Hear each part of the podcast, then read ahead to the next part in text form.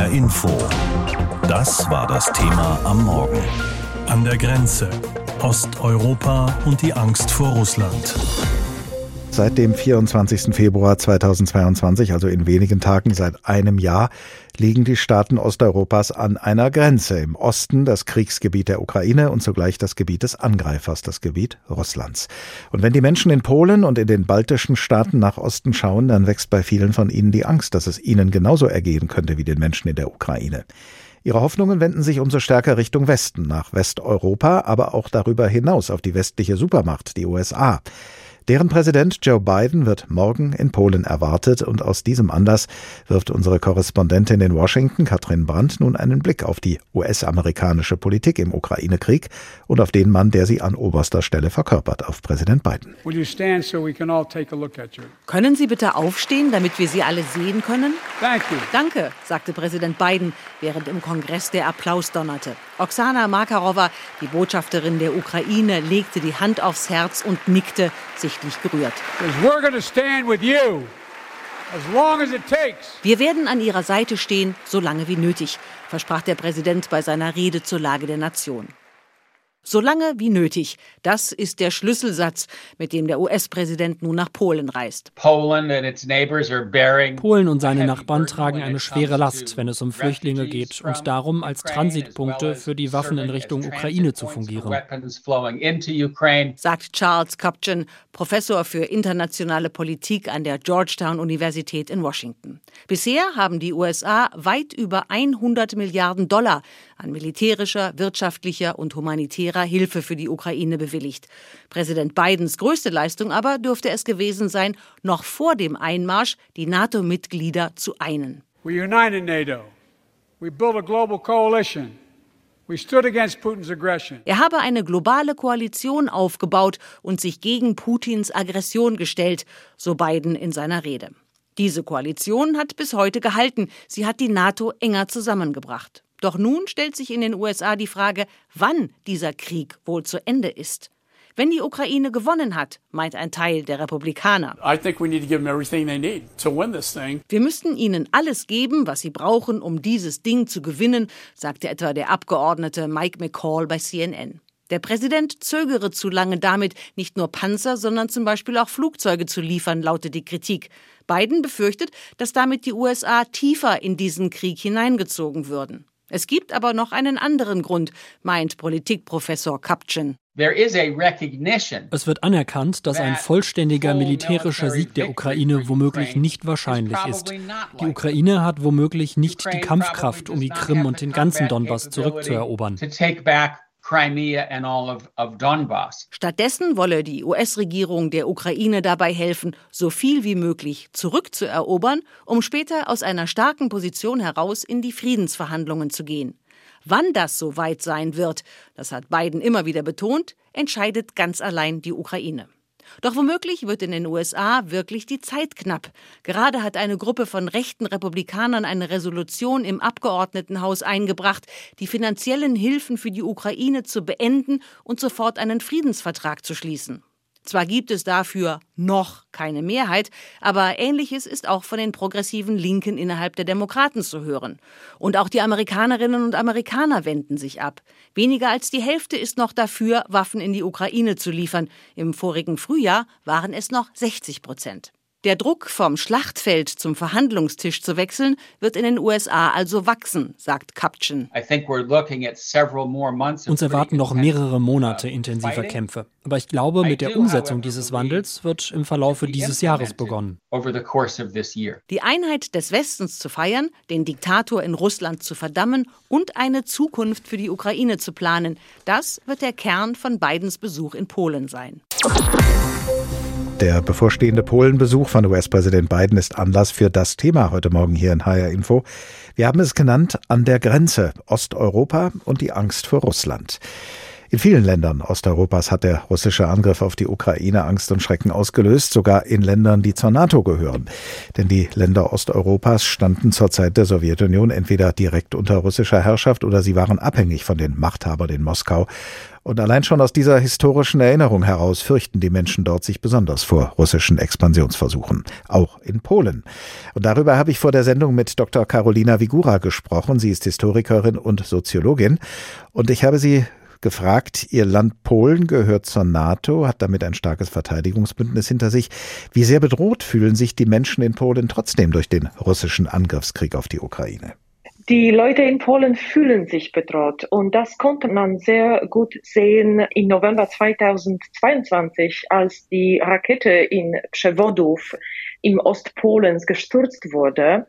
Die Regierung in Warschau hat sehr vernünftig und sehr schnell reagiert, aber da gab es drei oder vier Stunden, als wir schon wussten, über die Rakete. Aber die Regierung hat noch nicht gesagt und die NATO hat noch nicht gesagt, dass das nicht eine russische Rakete, sondern eine ukrainische Rakete war.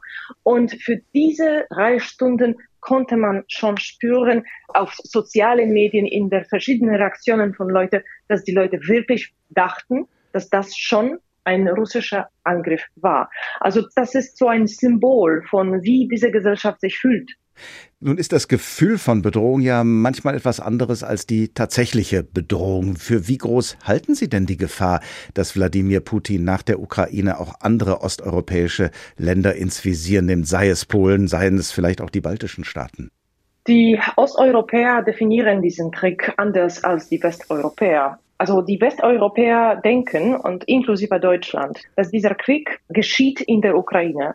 Die Osteuropäer denken etwas anders, dass dieser Krieg schon betrifft auch die ganze Europa, weil er betrifft auch unsere Werte, die europäische Werte, wie wir wohnen, wie wir leben. Die Definition des Krieges ist anders und von der historischen Erfahrung der Osteuropa kommt die Schlussforderung, dass wir eigentlich schon in diesem Krieg sind und dass der russische Imperialismus wie es auch immer geschehen ist seit 300 Jahren, das wird schon bald zu uns kommen.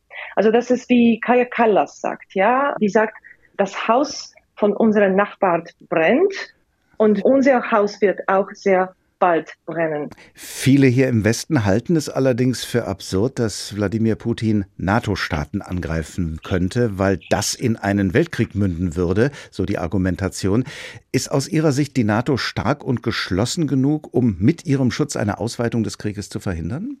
Es sieht jetzt so aus, dass die NATO genug stark ist und dass wir beschützt werden. Aber es gibt auch diese verbreitete kollektive Ängste. Und die größte Trauma sozusagen der Osteuropa inklusive Polen ist, dass wir von dem Westen allein gelassen werden. Also das ist einmal passiert in dem 20. Jahrhundert. Diese Trauma ist sehr, sehr stark. In Deutschland insbesondere gibt es ja auch Ängste, und zwar davor, dass dieser Konflikt noch weiter eskalieren könnte. Und deshalb werden ja in Deutschland hier auch immer wieder Stimmen laut, die Waffenlieferungen an die Ukraine zu überdenken und in diplomatische Verhandlungen mit der russischen Seite einzutreten. Gibt es solche Stimmen auch in Polen? Mm, es gibt äh, wieder zwei Definitionen der Eskalation. Im Westen denkt man, dass man diese Situation kontrollieren kann. Aber im Osten denkt man, dass die Eskalation nur von Moskau kommt. Und was wir machen können, ist genug stark antworten. Und ich glaube, je häufiger wir miteinander sprechen, desto besser vorbereiten wir eine gemeinsame Strategie für Europa und für den Westen im Allgemeinen. Wie könnte denn so eine Strategie aus Ihrer Sicht aussehen? Dieser Krieg hat ja jetzt schon Hunderttausende Menschen das Leben gekostet in diesem Jahr, das vergangen ist seit dem Angriff auf die Ukraine. Wie kann das denn weitergehen? Wie könnte man diesen Krieg denn beenden? Man soll anfangen mit einer Definition des Zieles dieses Krieges. Also die Person, die das am besten gemacht hat, ist leider Wladimir Putin. Also sein Ziel ist, die Ukraine zu vernichten und auch die russische Besatzung zu verbreiten. Also der hat die Ziele sehr gut definiert. Meine Hypothese wäre, dass es im Westen keine präzise Definition des Zieles gibt. Wie sähe denn Ihre Definition aus? Was sollte aus westlicher Sicht, äh, da beziehe ich jetzt mal Polen mit ein, was sollte aus unserer westlichen Sicht das Ziel sein betreffend diesen Krieg? Ich glaube, die Definition des Zieles soll so lauten, dass wir nicht erlauben, dass die Ukraine diesen Krieg verliert, also dass die Ukraine tatsächlich diesen Krieg gewinnt, weil wenn die Ukraine diesen Krieg gewinnt, dann gewinnen wir alle auch Sicherheit. Seit dem Angriff Russlands auf die Ukraine hat ein Land in Osteuropa im Osten der EU eine ganz besondere Rolle übernommen, und zwar Polen. Nicht nur, weil in Polen Millionen Geflüchtete aus der Ukraine aufgenommen worden sind, sondern auch, weil die polnische Regierung zur Sprecherin der osteuropäischen Staaten geworden ist. Beobachtungen dazu von unserem Korrespondenten in Warschau, Martin Adam. Anfang Februar der General Raimund Andrzejczak zu Gast im Fernsehen. Die polnische Armee hat keinen gewöhnlichen Sprecher geschickt, sondern den Generalstabschef persönlich. Denn Andrzejczak wird im US-Sender MSNBC interviewt. Sein Publikum Polens wichtigster Verbündeter, die USA. Wie man in Polen damit umgehe, dass das Land seit dem russischen Angriff auf die Ukraine so zentral geworden sei für die NATO und die EU, wird er gefragt. An jedem einzelnen Tag kann man spüren, wie sich das Gravitationszentrum aus Deutschland, wo es historisch durch den Kalten Krieg lag, nach Polen wandert, nach Warschau. Polen das neue Zentrum Europas. So sieht man es gern in Warschau. Vor allem, da das Land an der Seite Ungarns in den letzten Jahren eher die Rolle des europäischen Problemfalls hatte. Jetzt bedankt sich EU-Kommissionspräsidentin Ursula von der Leyen mehrfach öffentlich für Polens Aufnahme ukrainischer Geflüchteter und Premierminister Mateusz Morawiecki erklärt selbstbewusst, wie er sich Polen und die Welt nach dem Krieg in der Ukraine vorstellt. Polen ist bereit, mit Verantwortung für die Gestaltung der neuen Weltordnung zu tragen. Polen ist bereit, ein Schlüsselelement des postimperialistischen Europas zu werden. Es reicht nicht aus, Russland zu besiegen. Man muss eine Welt aufbauen, in der für den russischen Imperialismus und Kolonialismus, für russische Dominanz kein Platz mehr ist. Und dieses Selbstbewusstsein hat Substanz. In der polnischen Gesellschaft ist das Bewusstsein tief verankert, dass man in Berlin und Paris lange nicht hören wollte, was in Warschau gedacht und gefürchtet wurde, wenn vor russischer Aggression oder den Nord Stream Pipelines gewarnt wurde. Polen hat derweil massiv in die eigene Rüstung investiert, versteht die USA als einzigen wirklich verlässlichen Partner und sich selbst gemeinsam mit den baltischen Staaten als Bollwerk an der NATO-Ostflanke. Heute muss Außenministerin Annalena Baerbock bei Besuchen in Warschau um neues Vertrauen werben. Ich kann nur sagen, bitte vertrauen Sie uns. Ja, wir meinen es ernst. Dieses Mal werden wir jede Ecke des NATO-Territoriums verteidigen. Der frühere deutsche Botschafter in Polen, Rolf Nickel, spricht im Interview mit NTV von einem polnischen Moment, einer Möglichkeit, über die gemeinsame Haltung zum russischen Angriff auch die angespannten deutsch-polnischen Beziehungen neu zu starten. Umso größer, hört man aus Berlin, war deshalb die Verwunderung, als die polnische Regierung im September mit ihrer Forderung über 1,3 Billionen Euro Reparationszahlungen für den Zweiten Weltkrieg scheinbar zur Unzeit einen Konflikt vom Zaun gebrochen hat. Aber in Polen ist auch Wahlkampf. Und die regierende Peace-Partei fährt eine dezidiert deutschlandkritische Kampagne. Bis aus dem neuen polnischen Selbstbewusstsein auch ein neuer, entspannterer Umgang mit Deutschland wird, wird es noch dauern. Mindestens bis zu den Wahlen im Spätherbst.